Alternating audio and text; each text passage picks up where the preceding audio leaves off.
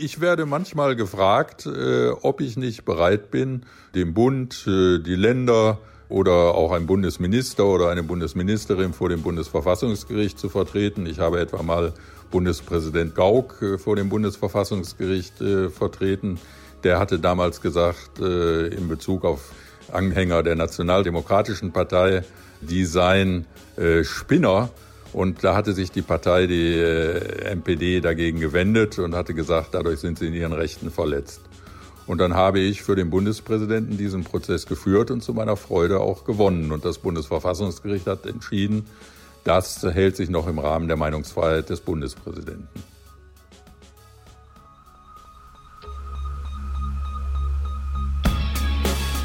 In guter Verfassung. Der Grundgesetz-Podcast.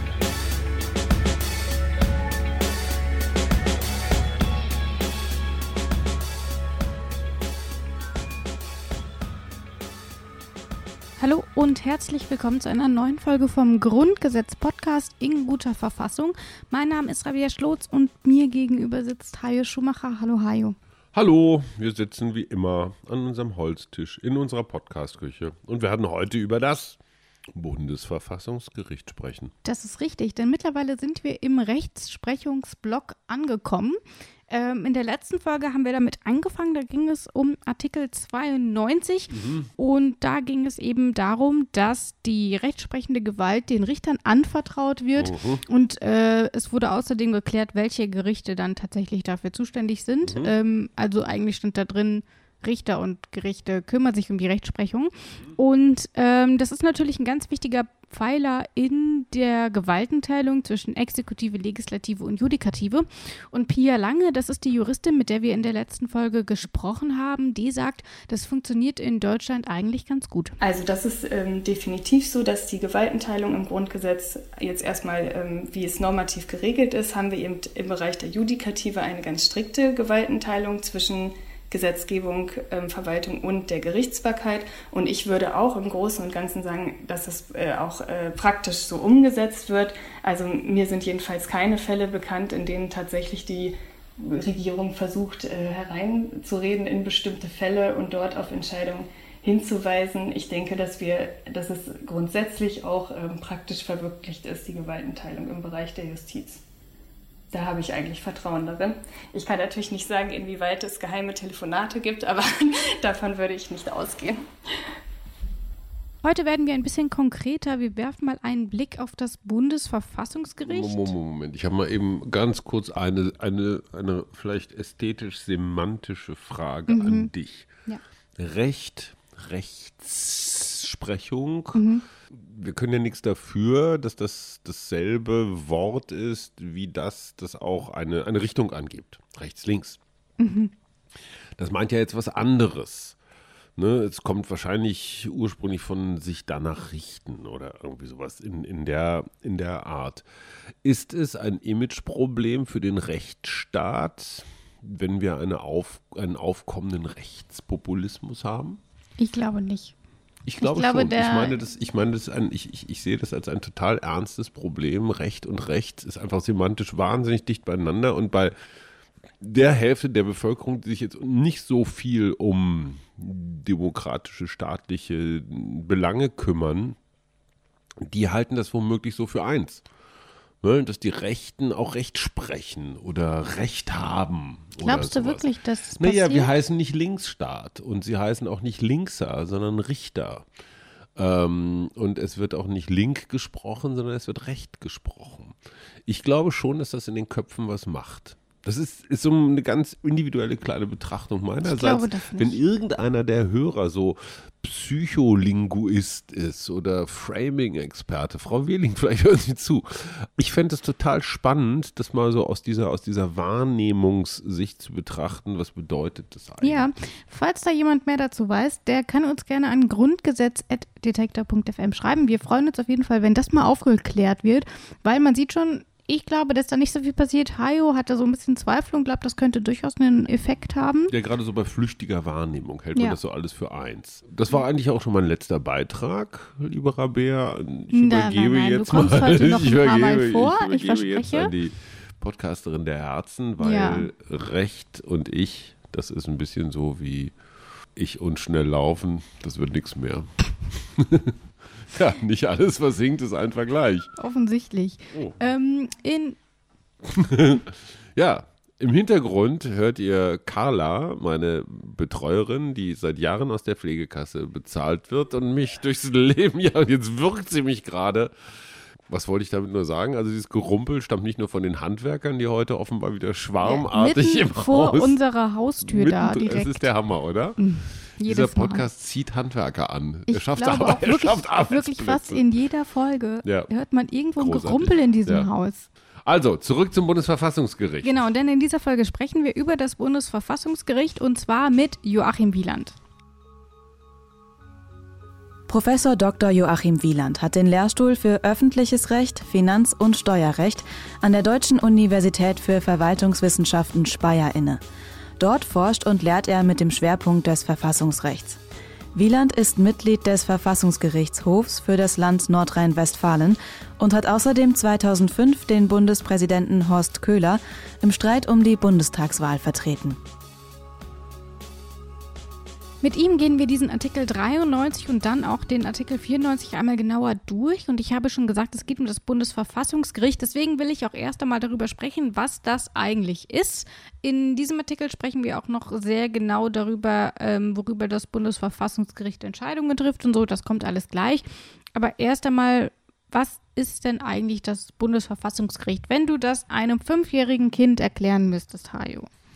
Ähm, relativ einfach. Das ist so das, das alleroberste Gericht in Deutschland. Da sitzen die wichtigsten Rech Richter und ähm, auf Antrag von verschiedenen Seiten oder auch aus eigenem Antrieb können sie entscheiden, ob ein, ob ein Rechtsspruch, ein Urteil mit dieser Verfassung in Übereinstimmung zu bringen. So ein bisschen wie der Videobeweis beim Fußball. Oh, den Vergleich finde ich schön. Es gibt so, es gibt halt so ein Regelwerk, das ist das Grundgesetz und von diesem, von diesem Grundgesetz gibt es ganz, ganz, ganz, ganz viele Ableitungen. Stellt euch vor, liebe Kinder, in der Lego-Fabrik in Dänemark gibt es so eine Art ähm, Regelkatalog, wie ein Legostein auszusehen hat. Mhm. Also welche Farben der haben darf, welche Größe, Maße, wie viele Ja. Noppen, wie groß die Abstände der Noppen sein müssen oder so. Ne?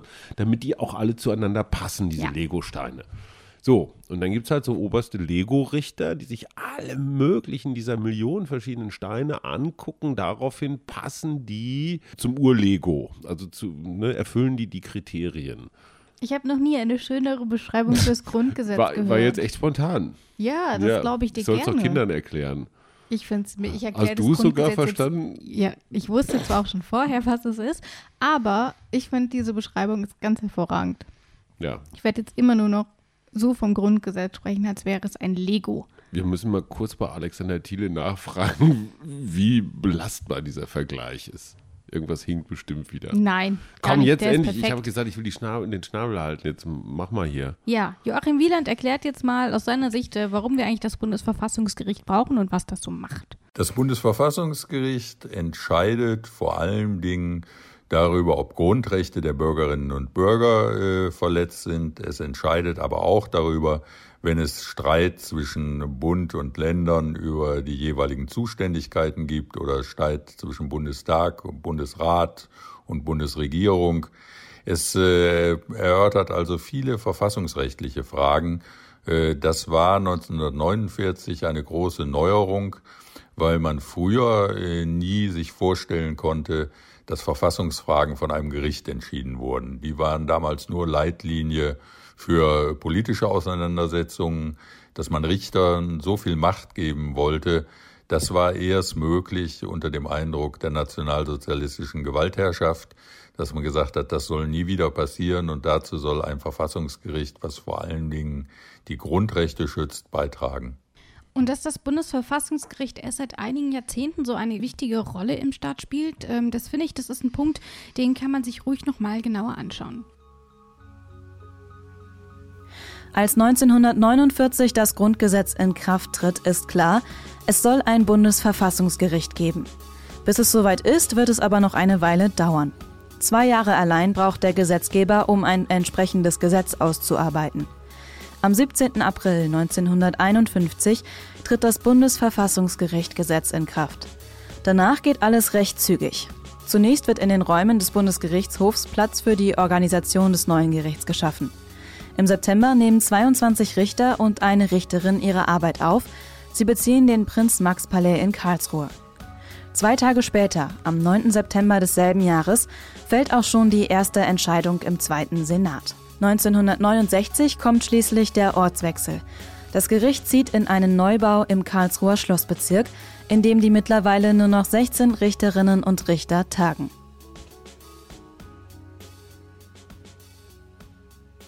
Das Bundesverfassungsgericht gibt es also erst seit 1951 ähm, und seitdem hat sich auch seine Rolle gewandelt.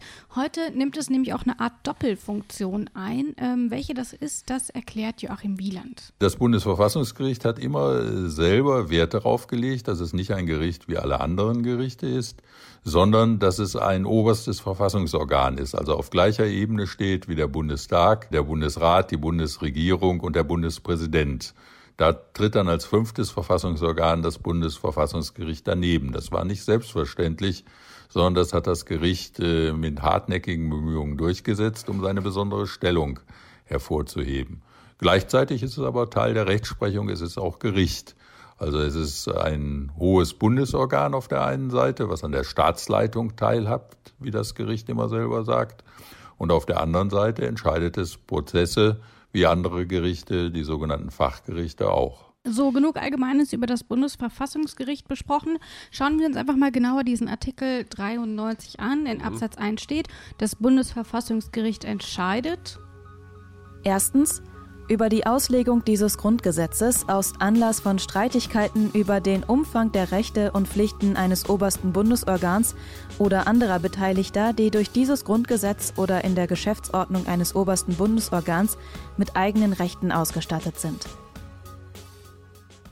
Hajo, was verstehst du denn darunter unter diesem ersten Punkt? Ähm, so ein bisschen TÜV. Ne? Also die gucken sich, die gucken sich an bei Streitigkeiten und äh, ja, für mich, für mich, ich komme dann auf TÜV. Wir fragen mal Joachim Wieland. mal gucken, ob der auch mit TÜV kommt.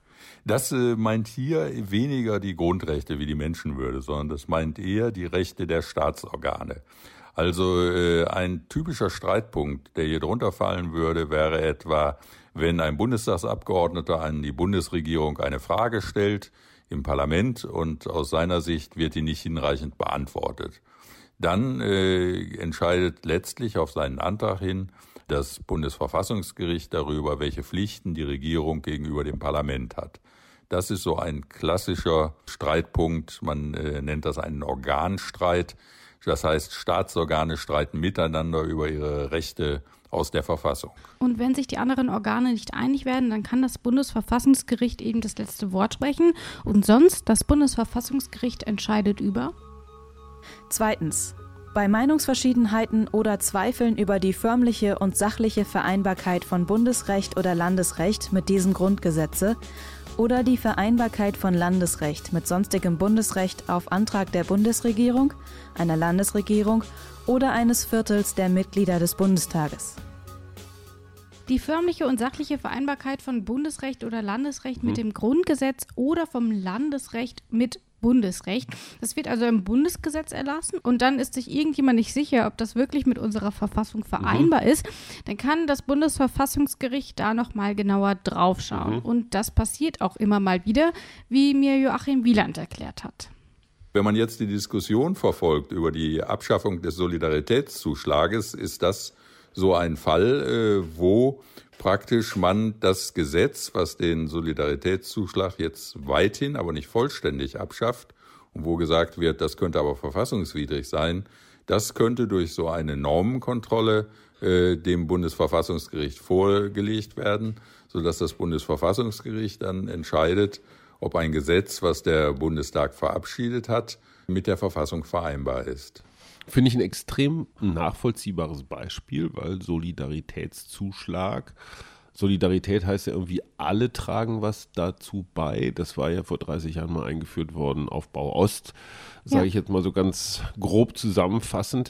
Es wäre natürlich auch ein Zeichen der Solidarität, ihn jetzt wieder für alle abzuschaffen, wenn man jetzt nur für die oberen 10.000, also Großverdiener wie dich und mich, äh, diesen Soli am, am Leben erhält, dann ist das ja quasi eine Reichensteuer oder eine Vermögensteuer. Ja. Das heißt, du ersetzt den, die, den Grundgedanken dieser Steuer äh, durch was völlig anderes. Und da fände ich es hochinteressant rauszufinden, was sagt denn das Bundesverfassungsgericht dazu? Muss der Soli nicht in Wirklichkeit für alle ab, egal wie wir das jetzt politisch finden, ja. aber aus Gerechtigkeitsgründen, mein Gerechtigkeitsempfinden sagt, mh, hm, müsste man eigentlich abschaffen, erst für alle, wenn man dann Reichen oder Vermögens- oder wie auch immer ja. Steuer einführt, kannst du das ja auch machen, aber dann neu. Dann nicht einfach so, wir lassen jetzt mal ein bisschen das stehen, was wir gebrauchen können.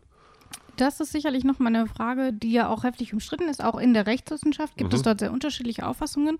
Ähm, da wäre es also sicherlich nochmal interessant, dann letzten Endes zu wissen, was das Bundesverfassungsgericht dazu sagt. Absolut. Aber was glaubst du denn? Nur mal so rein gefühlsmäßig, wie häufig passiert sowas tatsächlich? Also Diese Normenkontrollgeschichten. Ja, dass irgendjemand zum Bundesverfassungsgericht sagt, hier guck mal, das Gesetz, das ist irgendwie scheiße. Ich, ich, ich glaube ganz schön häufig, mhm. äh, wobei es da unterschiedliche Qualitäten, also auch Dringlichkeiten gibt. Ähm, wie viele? Hm, eine pro Tag. Eine, also so 350. 65, grob. um genau ja, zu sein, ja, pro Jahr. Ja, ich bin jetzt davon ausgegangen, dass dann Weihnachten oder so eine kleine. Okay, nee, ich meine alles. Okay, ja, knapp daneben. Es gibt in jedem Jahr so 10, 15 Fälle, wo das Bundesverfassungsgericht zu dem Ergebnis kommt, dass entweder das ganze Gesetz oder häufig auch nur einzelne Vorschriften nicht mit dem Grundgesetz vereinbar sind. Das ist äh, sehr bemerkenswert, dass die acht Richter des zuständigen Senats des Bundesverfassungsgerichts damit eine Entscheidung aufheben können, die möglicherweise das Parlament völlig einstimmig, also äh, alle 700 äh, Ungrad Abgeordneten getroffen haben. Das zeigt die große Macht des Bundesverfassungsgerichts. 10, 15 Fälle, knapp so daneben. Knapp daneben Aber auf der anderen Seite muss man natürlich auch sagen, bei den allermeisten Gesetzesvorhaben tun natürlich die Parlamente oder wer auch immer gut daran, schon mal diesen, diese Verfassungsfestigkeit einfach mitzudenken. Also die fragen dann natürlich auch schon mal irgendwelche Verfassungsjuristen, sag mal, geht das? Was haltet ihr davon? Also ja. die funken ja jetzt nicht komplett ins Blaue. Nee, genau. Und das ist auch ein Punkt, über den habe ich mit Joachim Wieland gesprochen. Ähm, und er meinte dabei eben auch, natürlich wird es immer im Prozess mit ähm, berücksichtigt, aber wir sehen ja auch, die Perspektiven auch im Verfassungsrecht können sehr unterschiedlich sein. Und äh, was Verfassungsexperte A sagt, äh, muss halt noch lange nicht das sein, was Verfassungsexperte B sagt. Ähm, und entsprechend kann es dort natürlich immer wieder zu Diskrepanzen kommen. Das ist das Erste, was er gesagt hat. Und das Zweite, was er gesagt hat, er geht auch davon aus, würden mehr Gesetze überprüft werden. Mhm dann würde man auch noch mehr Gesetze finden. Ist wie beim Doktor, ne? wenn du lange genug suchst, irgendwas ja, findest irgendwas du immer. findest du schon, genau. Ja. Und ähm, das ist, es wird natürlich auch nicht jedes Gesetz immer zur Überprüfung eingereicht und würde man aber mehr Gesetze dann tatsächlich vorlegen, dann geht er davon aus, ähm, dass auch noch äh, mehr tatsächlich verfassungswidrig wäre. finde ich finde ich eine gute Praxis, dass man nur da wirklich hinguckt, wo irgendeiner sagt, passt nicht wenn es dann vielleicht nicht ganz passgenau ist, aber sich seit Jahren bewährt hat und sich keiner darüber beschwert, ja, so what. Weil sonst wird ja so ein Bundesverfassungsgericht auch, auch, auch verrückt, wenn man da jetzt jeden, jeden Pisselkram hinschickt. Ich finde es auf der anderen Seite schon auch ein Kompliment für die Rechtsprechung, dass nur so wenig Fälle dann zum TÜV gehen oder den genau. Videobeweis brauchen. Also wahrscheinlich selbst wenn mehr eingereicht würden und es wären immer noch mehr, wenn wir überlegen, wie viele Gesetze es tatsächlich Eben. gibt. Wir haben gelernt, es sind über tausend, äh, mehrere Eben. tausend. Dann ist es natürlich, dann sind zehn pro Jahr, die dann eben nochmal neu gemacht werden ja. müssen, halt tatsächlich auch nicht so viel. Also selbst wenn die Zahl etwas höher liegen sollte, weil dort eben nochmal andere drüber schauen. Genau. Was entscheidet das Bundesverfassungsgericht noch? 2a. Bei Meinungsverschiedenheiten, ob ein Gesetz den Voraussetzungen des Artikels 72 Absatz 2 entspricht, auf Antrag des Bundesrates, einer Landesregierung oder der Volksvertretung eines Landes. Dieser Artikel 72, der scheint uns irgendwie ein bisschen zu verfolgen. Der kommt Ja. in super vielen Artikeln vor. Permanent wird auf den verwiesen. Die konkurrierende Gesetzgebung von Bund und Ländern. Ja. Und da wird nicht ganz ohne Grund so häufig darauf verwiesen, weil das natürlich so eine, naja, eine der, wenn nicht die große Schnittstelle ist, die auch ganz absichtlich eine sein soll. Ja, also das Konkurrierende von Bund und Ländern ist ja absichtlich eingebaut in Ja. dieses Grundgesetz. Die sollen sich gegenseitig kontrollieren, die sollen sich natürlich auch helfen. Und deswegen rennt man da halt auch immer wieder an diesen Graben und guckt rein, äh, wie überbrücken wir den jetzt? Ist das alles auch ordentlich? Und auch da kann man nur sagen, super. Ne? Das heißt ja hier bei Meinungsverschiedenheiten, dann sind die jetzt tatsächlich auch so eine Art Friedensrichter, ne? diese Bundesverfassungsrichter und sagen, so Leute, beruhigt euch jetzt mal wieder. Ein bisschen was haben die Länder recht, ein bisschen was der Bund und vertragt euch Kinder. Ich frage mich aber, wie dann so eine Entscheidung genau aussieht. Wird dann einfach geprüft, okay, jetzt ist das Land zuständig oder hier ist der Bund zuständig oder wie sieht das Ganze dann tatsächlich realistisch aus? Lass mich raten, Wolfgang Wieland weiß eine Antwort. Nee, Joachim Wieland Ach, weiß Joachim, eine Antwort. Entschuldigung, Wolfgang ist hier der Berliner. Ich springe sie immer durch den Tüdel. Das ist aber tatsächlich noch nie vorgekommen. Ähm, diese Regelung hier, den 2a, den gibt es noch gar nicht so lange. Und ähm, Joachim Wieland ist aber optimistisch. Das da ruhig, da, da kommt noch was. Wenn man den ganzen mal ein bisschen wirken lässt. optimistisch, wenn man sagt, Ja. da kommt noch was. Kann man natürlich jetzt so sehen, wie man will, aber zeigt natürlich auch, dass hier auch nochmal eine Eventualität mit eingefügt wurde, ähm, wo das Bundesverfassungsgericht auch nochmal weiter entscheiden kann. Was entscheidet das Bundesverfassungsgericht denn noch? Drittens. Bei Meinungsverschiedenheiten über Rechte und Pflichten des Bundes und der Länder, insbesondere bei der Ausführung von Bundesrecht durch die Länder und bei der Ausübung der Bundesaufsicht. Hier ist es also wieder die Verwaltung, die ja auch durch die Länder dann tatsächlich stattfindet.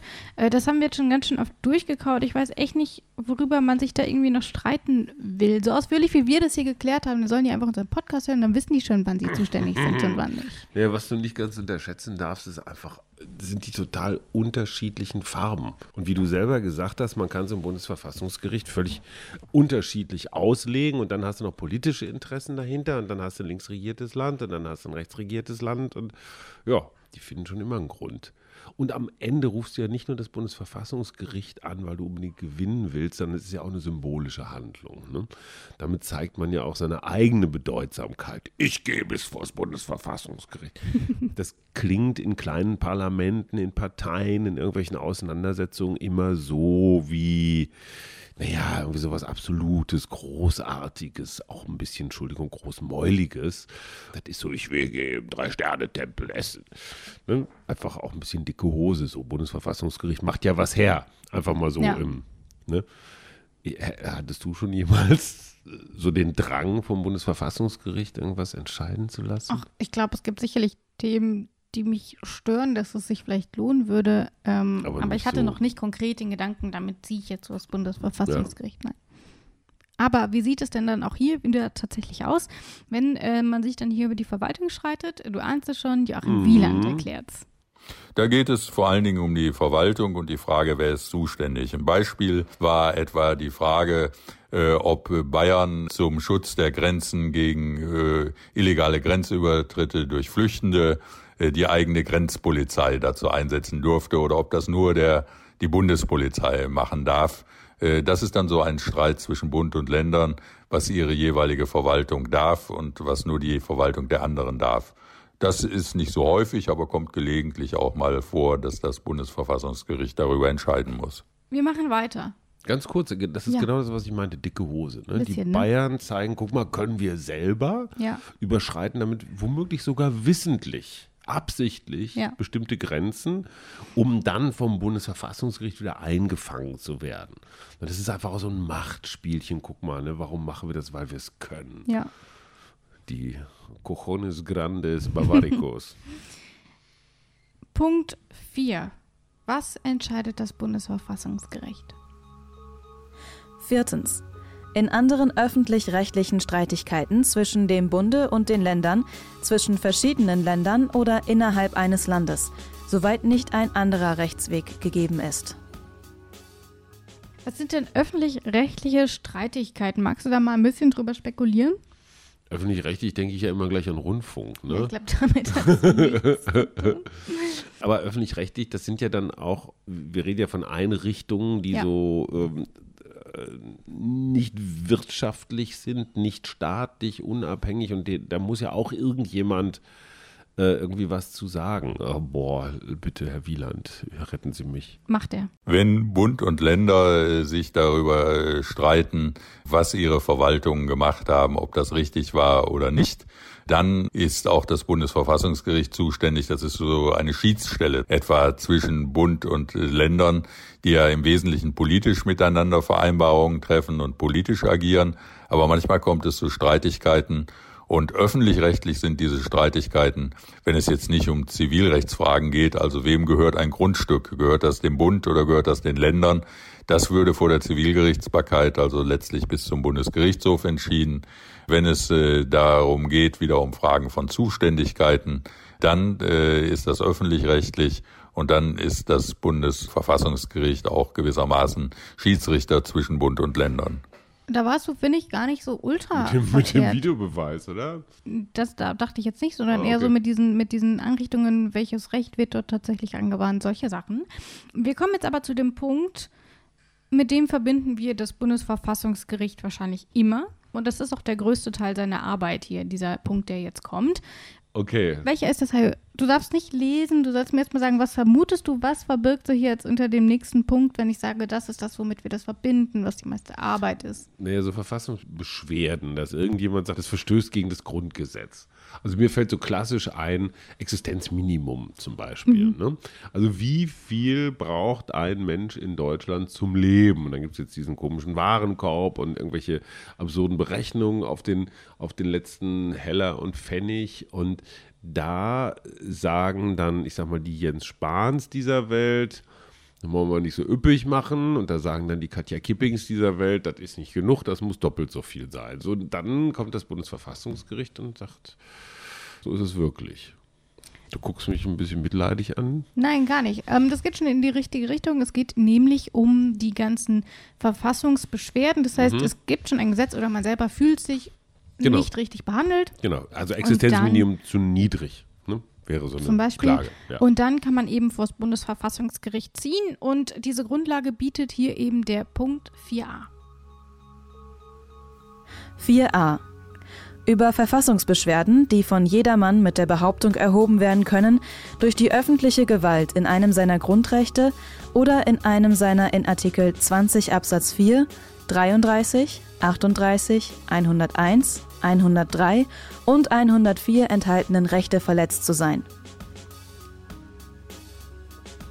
Verfassungsbeschwerden können von jedermann eingereicht werden. Ähm, was bedeutet das konkret? Tatsächlich von jedem Menschen auf der Welt oder gibt es da irgendwelche Einschränkungen? Man muss 18 sein, man muss sich in Deutschland befinden, irgendwie sowas? Bislang gibt es da keinerlei Einschränkung. Das Gericht versteht jedermann wörtlich. Das heißt, jeder Mensch auf der ganzen Welt äh, kann sich an das Bundesverfassungsgericht wenden, wenn er meint, dass der deutsche Staat ihn in seinen Rechten verletzt. Und äh, die Verfassungsbeschwerden sind gewissermaßen das Hauptarbeitsgebiet äh, des Bundesverfassungsgerichts. Es muss jedes Jahr ungefähr 6.500 Verfassungsbeschwerden bearbeiten, die bei ihm eingelegt werden. Das zeigt, wie groß das Vertrauen in das Gericht ist. Aber das zeigt natürlich bei 16 Richterinnen und Richtern auch, wie hoch die Arbeitsbelastung ist. 6500 Verfassungsbeschwerden pro Jahr. Die Oh. Das müssen war, von glaube ich, 16 das, was ich ursprünglich meinte, als ich sagte, jeden Tag eine. Da war ich bei Ja, ja. 365. Was heißt hier ja, ja? Da bist du aber immer noch sehr weit Ich entfernt. bin von beiden richtig entfernt. Richtig von den weit 6000 genauso wie von den 10. Also ich habe Ja. die Mitte getroffen. So ungefähr. Ähm, aber es sind 16 Richterinnen und Richter, die müssen all diese 6500 Verfassungsbeschwerden bearbeiten. Und ich habe schon so ein bisschen wegen unseren 100 Folgen hier gepinst. Und die müssen über 6500 Verfassungsbeschwerden. Wobei das ja nicht alles zwingend verschiedene sein müssen. Ne? Es kann ja sein, Nee. dass es, keine Ahnung, 20 Verfassungsbeschwerden zu einem und demselben Problemgebiet gibt. Das ist richtig. Aber um das herauszufinden, sie- musst musst du sie sie erstmal bearbeiten. ja, aber das machen ja die Richter wahrscheinlich nicht selber. Die werden ja irgendwelche so wie sagt man, wissenschaftliche Mitarbeiter. Ja, wir werden noch über die Rolle haben. der Mitarbeiter auch sprechen am Bundesverfassungsgericht, ähm, weil auch mir, mir, mir erscheinen 16 Richterinnen und Richter sehr, sehr wenig, was die alles tatsächlich genau machen, welche Aufgaben sie in ihre Mitarbeiter abgeben können, etc. Das besprechen wir gleich. Darum geht es dann nämlich in Artikel 94.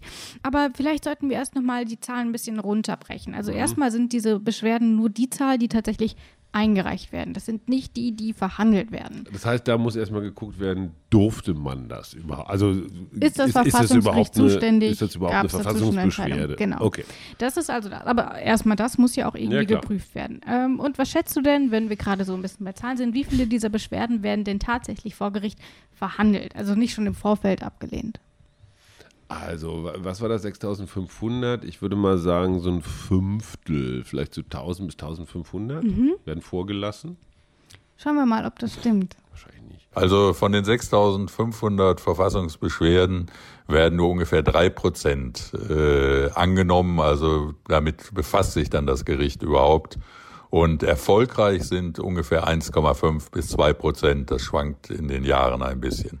Das ändert aber nichts daran, dass die Zahl der Verfassungsbeschwerden immer gleich hoch bleibt, weil äh, die Hoffnung und das Vertrauen auf das Gericht einfach sehr groß ist. Und da nimmt man offenbar in Kauf, dass die Erfolgschance relativ klein ist. Das heißt, das sind dann irgendwas so zwischen 100, 150 Fällen von Ja. 6500. Das ist ja richtig, richtig wenig.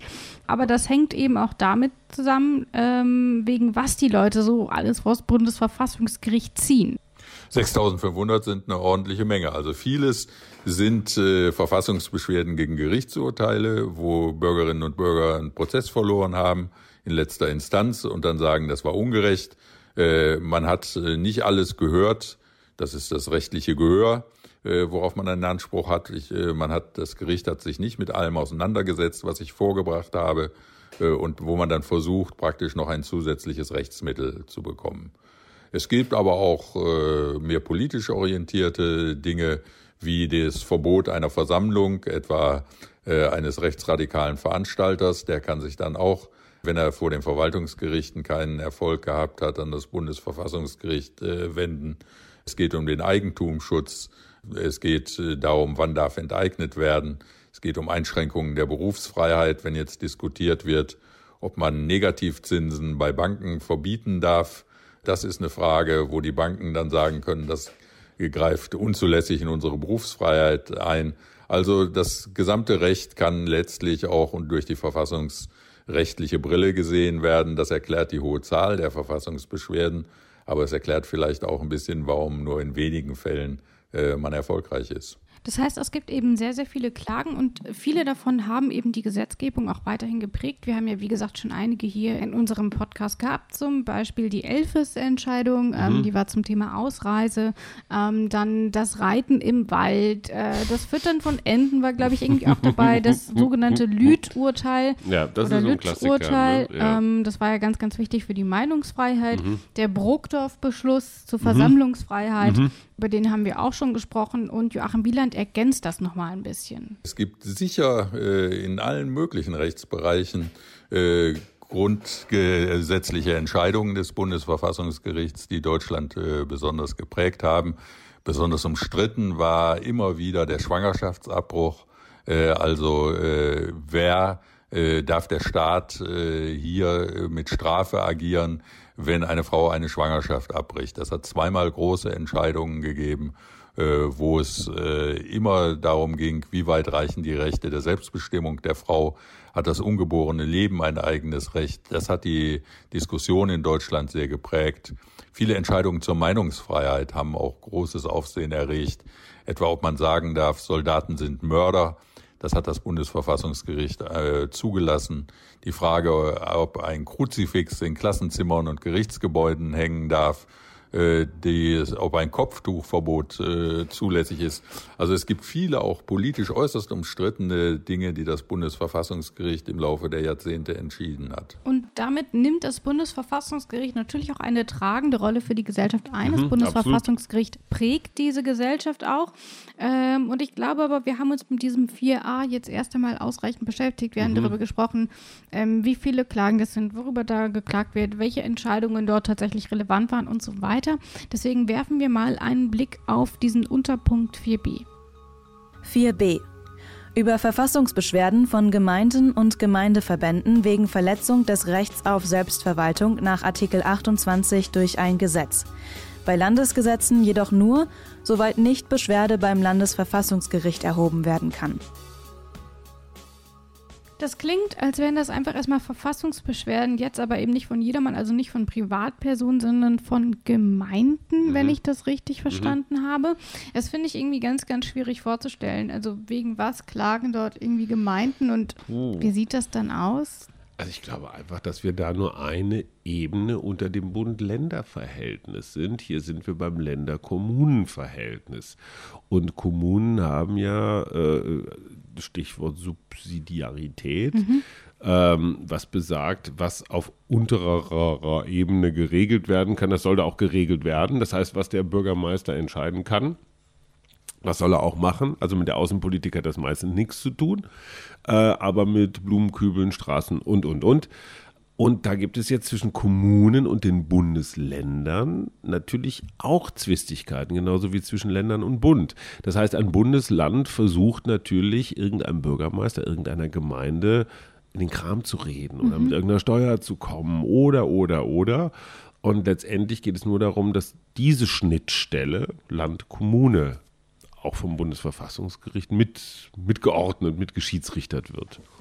Das klingt erstmal sehr vernünftig, das klingt nachvollziehbar. Stimmt nur leider nicht. Wir hören mal rein, was Joachim Wieland dazu sagt. Du machst dich immer selber so runter. Ich, ich will einfach Lob von dir, aber ich krieg keins. Die Gemeinden und äh, die Landkreise haben in Deutschland das Recht auf Selbstverwaltung. Das ist in der Verfassung gewährleistet.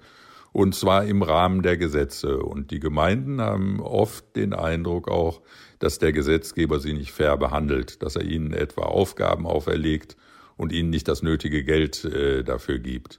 Wenn Sie dieser Meinung sind, dann können Sie sich entweder an ein Landesverfassungsgericht oder an das Bundesverfassungsgericht wenden und so ähnlich wie ein Bürger sagen, mein Selbstverwaltungsrecht ist verletzt und ich bitte dich, Gericht, darüber zu entscheiden, dass der Gesetzgeber hier unzulässig in mein Selbstverwaltungsrecht eingegriffen hat. Siehste? Mhm. Hast du sehr gut gemacht. Danke, Maja. Mutti. gut, Wir weiter schauen geht's. Absatz 4c an oder Unterpunkt 4c. 4c. Über Beschwerden von Vereinigungen gegen ihre Nichtanerkennung als Partei für die Wahl zum Bundestag. Da kann also entschieden werden, ob Parteien für die Bundestagswahl tatsächlich zugelassen werden. Ähm, das hat es aber auch noch nicht gegeben. Den Artikel gibt es noch gar nicht so lange. Ähm, wenn da aber noch ein paar Bundestagswahlen kommen, da kommt da sicherlich auch noch mal eine Klage dazu. Und damit sind wir jetzt auch, da wollen wir uns gar nicht so lange dabei aufhalten. Wie gesagt, das hat es noch nicht gegeben. Sind wir jetzt beim letzten Unterpunkt angelangt, nämlich erstmal dem Punkt 5. Fünftens, in den übrigen in diesem Grundgesetze vorgesehenen Fällen. Auch an anderen Stellen im Grundgesetz wird also an das Bundesverfassungsgericht verwiesen. Dann kann man es eben unter diesen genannten Punkten auch tätig werden, wenn man dort eine Grundlage im Grundgesetz findet. Mir fällt es spontan keine Erwähnung ein, über die wir schon gesprochen hätten, so in den letzten Artikeln. Dir? Nö. Nö, ne? Wahrscheinlich kommt da noch was in den kommenden Artikeln. ähm, Joachim Wieland gibt mal einen Überblick. Also im Grundgesetz ist noch vorgesehen, etwa im Bereich der Verwaltung, äh, da gibt es Möglichkeiten, äh, dass geklagt wird, äh, wenn die Landesverwaltung Bundesgesetze ausführt und dann das Gefühl hat, der Bund übt seine Aufsicht über die Länder hier unzulässig aus.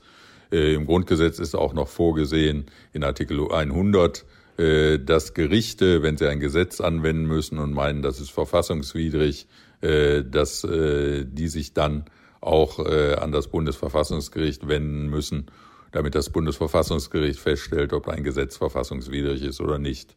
Äh, es gibt noch äh, mehrere nicht so bedeutende andere Zuständigkeiten. Die wesentlichen Zuständigkeiten sind die, die in Artikel 93 genannt sind. Und damit haben wir hier den ersten Absatz mal geschafft. Wir haben aber auch noch zwei weitere Absätze. Mhm. Ähm, es hört gar nicht auf mir mit diesem Artikel. Und diese zwei Absätze, die hören wir jetzt einfach mal in einem Rutsch durch. Absatz 2 das Bundesverfassungsgericht entscheidet außerdem auf Antrag des Bundesrates, einer Landesregierung oder der Volksvertretung eines Landes, ob im Falle des Artikels 72 Absatz 4 die Erforderlichkeit für eine bundesgesetzliche Regelung nach Artikel 72 Absatz 2 nicht mehr besteht oder im Bundesrecht in den Fällen des Artikels 125a Absatz 2 Satz 1 nicht mehr erlassen werden könnte. Die Feststellung, dass die Erforderlichkeit entfallen ist oder Bundesrecht nicht mehr erlassen werden könnte, ersetzt ein Bundesgesetz nach Artikel 72 Absatz 4 oder nach Artikel 125a Absatz 2 Satz 2. Der Antrag nach Satz 1 ist nur zulässig, wenn eine Gesetzesvorlage nach Artikel 72 Absatz 4 oder nach Artikel 125a Absatz 2 Satz 2 im Bundestag abgelehnt oder über sie nicht innerhalb eines Jahres beraten und Beschluss gefasst oder wenn eine entsprechende Gesetzesvorlage im Bundesrat abgelehnt worden ist. Absatz 3 das Bundesverfassungsgericht wird ferner in den ihm sonst durch Bundesgesetz zugewiesenen Fällen tätig. Also Absatz 2 bedeutet erst einmal, dass das Bundesverfassungsgericht auch dann tätig werden kann, wenn es Bundesrat, eine Landesregierung oder eine Volksvertretung verlangen. Alles weitere ist ziemliches Klein-Klein und deswegen lassen wir das jetzt erstmal weg. Stattdessen schauen wir nochmal auf Absatz 3. Damit kann das Bundesverfassungsgericht ja eigentlich immer tätig werden. Ja, aber es geht doch darum, was man in der Praxis daraus macht. Das Bundesverfassungsgericht in dem ihm durch Bundesgesetz zugewiesenen Fällen Gibt so. es solche Passi? Hören wir mal Gesetzen? rein. Was hat eigentlich Joachim Wieland dazu gesagt? Weil eigentlich, ich finde, es ist, also, wieso muss ich dann überhaupt irgendwas im Grundgesetz regeln, wenn ich einfach sowieso in jedes beliebige glaub, Bundesgesetz irgendwas reinschreiben kann? Nun fragt Joachim Wieland, nun lass ihn doch mal, mal was sagen. Der Bundesgesetzgeber könnte tatsächlich aufgrund dieser Ermächtigung, ohne dass er die Verfassung ändern müsste, das Bundesverfassungsgericht auch in vielen anderen Fällen äh, zuständig machen. Aber das geschieht nicht, weil der Bundesgesetzgeber auch weiß, dass das Bundesverfassungsgericht allein wegen der 6500 Verfassungsbeschwerden äh, praktisch schon seit vielen Jahren überlastet ist und nur mit äußerster Mühe es noch hinkriegt, äh, praktisch diese 6500 Verfahren durchzuführen.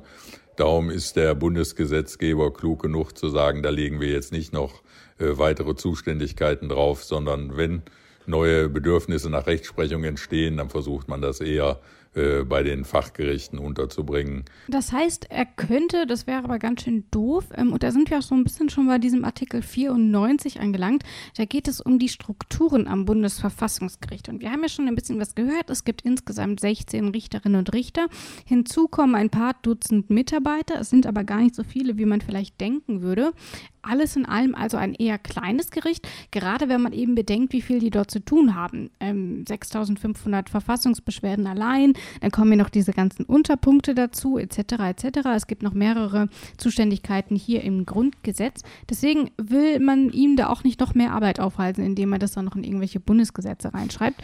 Aber man könnte das Gericht ja auch einfach, ganz verrückte Idee, vergrößern. Oh Gott, ich finde Bürokratien vergrößern ist immer kann man immer fordern, macht sich immer gut.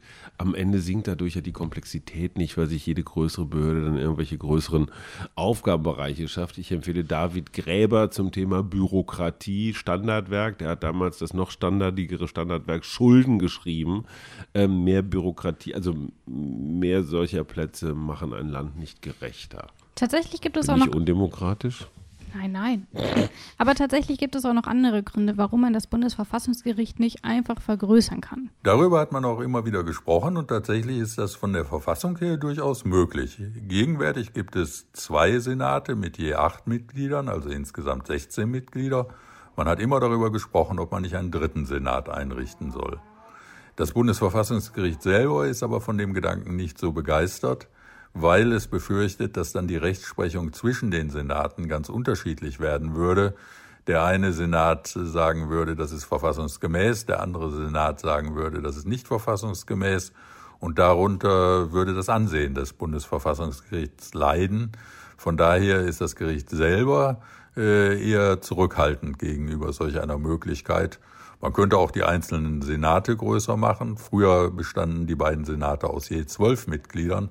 Aber da hatte man den Eindruck, dass die Beratungen bei zwölf Mitgliedern so mühsam sind, bis die sich auf ein Ergebnis geeinigt haben, dass man das reduziert hat auf acht. Und bei den Mitarbeitern will man eben auch nicht aufstocken, weil ähm, der Normalfall eben schon sein soll, dass die Richter ähm, und die Richterinnen diese Fälle selber prüfen mhm. und das nicht einfach an ihre Mitarbeiter auslagern. Das ist das, worüber wir vorhin schon kurz hat gesprochen hatten. Ich finde, das hat was für sich. Ja. Ja, hier kocht der Chef noch selbst. So ungefähr. Ähm, also an der Größe lässt sich erstmal nicht rütteln, ähm, an der Arbeitsbelastung auch nicht. Ähm, wie gesagt, die ähm, Verfassungsbeschwerden allein, die ja den Großteil ausmachen, die bleiben so seit einigen Jahren konstant. Was mich aber zu einer anderen Frage bringt. Ähm, wir haben es ja eben gehört, es gibt acht Richter pro Senat. In den USA zum Beispiel am Supreme Court, dann gibt es neun Richter. Das heißt, man kann irgendwie immer eine Mehrheit bilden. Mhm ähm, was ja bei 8 nicht zwangsläufig der Fall ist, mhm. wenn ich in Mathe Ach, aufgepasst habe. Ähm, und in den USA ist es ja auch immer noch so, dass, dass diese Richter und Richterinnen natürlich immer für bestimmte politische Positionen stehen. Und je nachdem, wenn dann der Präsident oder vielleicht auch irgendwann mal eine Präsidentin einen neuen Richter ernennt, äh, ist es natürlich immer auch eine parteipolitische Prägung. Was mhm. hältst du denn von so einem System, also von so einem politischen Supreme Court ja auch. Tja, das finde ich immer ein bisschen schwierig. Wir sehen bei den, bei den öffentlich-rechtlichen Anstalten, also bei den, bei den Sendern, das ist mir zu viel Machtgefummel. Wobei am Ende des Tages ist es natürlich dann auch so, dass die Richter so ein ganz klein bisschen auch nach Partei, vielleicht nicht nach Parteibuch, die sind ja nicht alle Parteimitglieder, aber so nach ihrer, irgendwie so zusammengesetzt werden. So, und äh, das, das lässt sich überhaupt nicht, das lässt sich überhaupt nicht vermeiden. Aber dieser, diese Wahnvorstellung, dieser Mythos, man könne super, super ausgewogen sein, äh, den halte ich sowieso für schwierig. Ich glaube auch ein konservativer Verfassungsrechtler kann ein guter Verfassungsrechtler sein und ein linker ebenso und ein liberaler erst recht. Ähm, und ich würde da einfach am Ende mehr auf die Expertise der Menschen vertrauen, als auf ihre, ich sag's mal vorsichtig, Gesinnung. Ähm, weil, und das darf man nicht unterschätzen, so Verfassungsgerichtler sind natürlich auch eitle Knöpfe. Und die möchten natürlich in der Fachwelt, das ist ja so eine eigene, das ist ja wie bei Medizinern auch, ne? Mhm. da, die reden ja im Wesentlichen so untereinander, mit sich, über sich.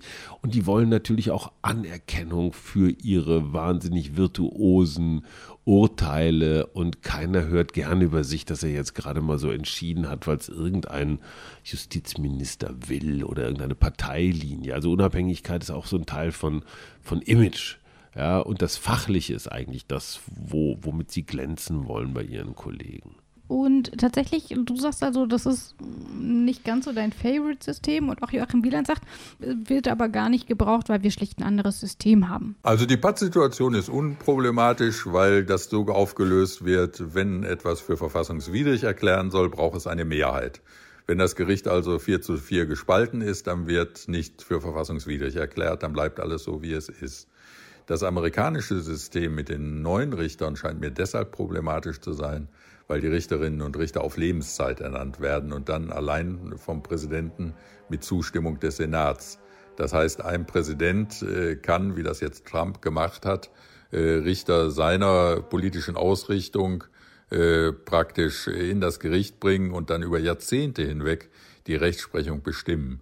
Da scheint mir die deutsche Lösung zu sagen, man wird für zwölf Jahre gewählt, ohne Möglichkeit der Wiederwahl, sinnvoller zu sein wie gesagt, wir haben hier ein anderes System. Bei uns sind die Bundesrichter auch nur für zwölf Jahre tatsächlich mhm. gewählt, äh, zumindest die am Bundesverfassungsgericht. Und jetzt, wo wir erstmal dieses Grundlegende zum Aufbau im Bundesverfassungsgericht geklärt haben, können wir dann auch mal in Absatz 1 von Artikel 94 schauen. Absatz 1. Das Bundesverfassungsgericht besteht aus Bundesrichtern und anderen Mitgliedern. Die Mitglieder des Bundesverfassungsgerichtes werden je zur Hälfte vom Bundestage und vom Bundesrate gewählt. Sie dürfen weder dem Bundestage, dem Bundesrate, der Bundesregierung noch entsprechenden Organen eines Landes angehören. Das Bundesverfassungsgericht besteht also aus Bundesrichtern und anderen Mitgliedern. Äh, damit könnten ja zum Beispiel auch die Mitarbeiter gemeint sein. Ähm, was mhm. denkst du, sind das die Mitarbeiter? Bestimmt nicht sondern? Keine Ahnung, ich habe jetzt einfach mal nur so eine Prognose abgegeben. Tatsächlich frage ich mich, ähm, warum es dafür unbedingt Bundesrichter braucht. Also mhm. ähm, diese Senate müssen aus Bundesrichtern und eben anderen Mitgliedern ähm, bestehen und warum man sich für diese Aufteilung entschieden hat. Ja, aber auch Leute, die vorher nicht Richter waren, mhm. haben ja durchaus eine hohe Expertise, ja. die wir hier ja auch an, zum Beispiel an Joachim Wieland sehen. Und der erklärt uns jetzt auch einfach mal, warum es diese Mischung zwischen anderen Mitarbeitern mhm. und Bundesrichtern braucht und wer diese anderen Mitarbeiter dann eigentlich sind. Das Bundesverfassungsgericht besteht aus zwei Senaten mit je acht Mitgliedern. Und äh, die Verfassung schreibt vor, dass zumindest einige Mitglieder Bundesrichter sein müssen. Im Bundesverfassungsgerichtsgesetz steht drin, dass in jedem Senat drei Mitglieder Bundesrichter sein müssen. Also sechs der 16 Richter des Bundesverfassungsgerichts müssen Bundesrichter sein. Äh, damit will man sicherstellen, dass äh, richterliche Erfahrung in die Rechtsprechung eingebracht wird und äh, dass nicht nur Hochschullehrer, die häufig ins Bundesverfassungsgericht gewählt werden, und äh, ehemalige Politiker entscheiden, sondern dass das Ganze auch äh, aus richterlichen Erkenntnissen und nach richterlichen Maßgaben passiert. Das geht also schon um die Richter und da finde ich, da klingt so ein Mix durchaus sinnvoll. Man nimmt eben die Leute, Hochschulprofessoren, ähm, die sich mhm. sowieso auch einfach mit der Materie sehr gut auskennen und will dann aber eben auch zumindest für einen Teil, das betrifft ja nicht alle ähm, Richter am Bundesverfassungsgericht, eben auch Leute nehmen, die aus dieser richterlichen ähm, Karrierelaufbahn kommen. Was es hier aber offensichtlich nicht zu geben scheint, sind Laien, also irgendwie mhm. Schöffen, mhm. ähm, die gar keinen juristischen Hintergrund haben. An anderen Gerichten gibt es die ja durchaus. Wie fändest du das denn? Laienrichter am Bundesverfassungsgericht? Vielleicht nicht Laienrichter, aber es gibt ja diese, ich sag mal so Beiräte oder sowas. Ich halte das für gar nicht so doof, dass man zumindest so ein Gremium hat aus, wie sagt man immer, interessierten Laien. Ähm, ganz anderes Beispiel, aber beim Bundesinstitut für Normung dem DIN, Deutschen Institut für Normen, DIN A4 kennen wir alle, also mhm. die dafür sorgen, dass Schrauben zusammenpassen, Steckverbindungen und alles mögliche andere, gibt es auch so Kreise von interessierten Laien, da kann jeder mitmachen, der Bock drauf hat. Man weiß man immer nicht, ob das genau die richtigen sind, aber die praktisch zu nutzen, auch als Botschafter in die Gesellschaft rein, die einfach den Verfassungsrichtern durchaus wohlwollend über die Schulter gucken und sagen, was machen die da oder so, fände ich schon ganz gut. Ich meine, wie viele Zeitungen oder Sender haben eigentlich noch ihren Karlsruhe-Korrespondenten, mhm. der jetzt da die ganze Zeit rund ums Bundesverfassungsgericht rumschleicht und guckt, was es da an, an, an neuen Mitteilungen abzufischen gibt? Also die Öffentlichkeit hat verdammt nochmal ein großes, großes Recht darauf zu erfahren, wie dieses Bundesverfassungsgericht funktioniert. Und wenn du dir anguckst, wie andere Verfassungsorgane, also zum Beispiel, ja gut, Parlament ist auch, ist, es wird auch deutlich weniger Bericht erstattet als früher bei Bundesregierung. Da gucken immer alle drauf und der Bundespräsident, wenn er wieder eine Rede hält oder eine Fähre tauft.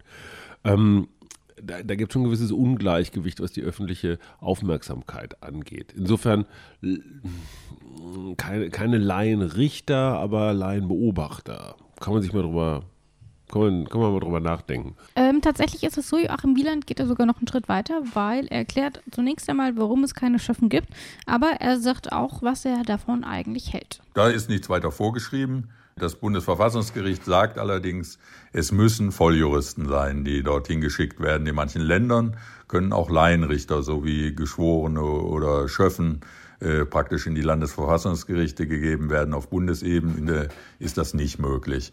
Da muss man äh, zwei Staatsexamine haben, weil man das Gefühl hat, das äh, Bundesverfassungsrecht ist so technisch, äh, dass es Laien eigentlich nicht mehr richtig verstehen können. Das ist aber umstritten.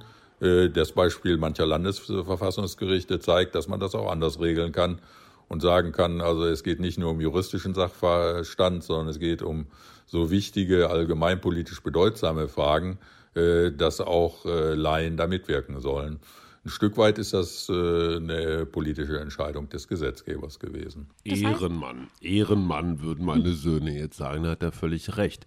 Ich finde das Argument, wir vom Bundesverfassungsgericht, wir sind so technisch, dass uns nur Superexperten verstehen können, die mindestens zwei Staatsexamen haben, was ja eigentlich auch noch nicht viel sagt. Mhm. Viele studierte Menschen ja auch irgendwie nicht alle Waffeln im Zaun haben das ist eigentlich ein, ein, ein geradezu konterkarierendes Argument, weil es sollte verständlich sein, es sollte nachvollziehbar sein, es sollte Menschen, der ein bisschen Grips in der Birne hat, sollte es erklärbar sein und sich abzuschotten und zu sagen, nö, wir leben hier im Elfenbeinturm der Hochspezialisierung, ist eigentlich demokratisch nicht in Ordnung.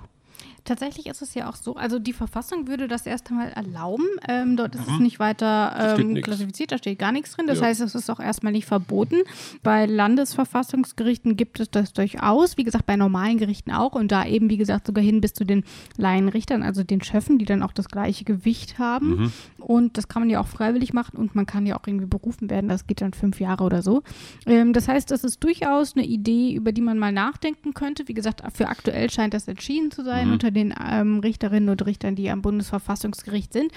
Aber je nachdem, wie gesagt, die sind alle immer nur für zwölf Jahre. Wenn sich dort irgendwie mal was in der Zusammensetzung ändert, könnte sich ja auch daran nochmal etwas ändern. Wir schauen jetzt aber erstmal in den zweiten Satz. Da steht nämlich drin, wie die Richter überhaupt zum Bundesverfassungsgericht kommen. Auch etwas, was ja äh, ziemlich umstritten ist, immer mal wieder, wenn es zu sowas schon wieder kommt. politisch. Ne? Jetzt guckt natürlich jeder, dass er seine Leute unterbringt.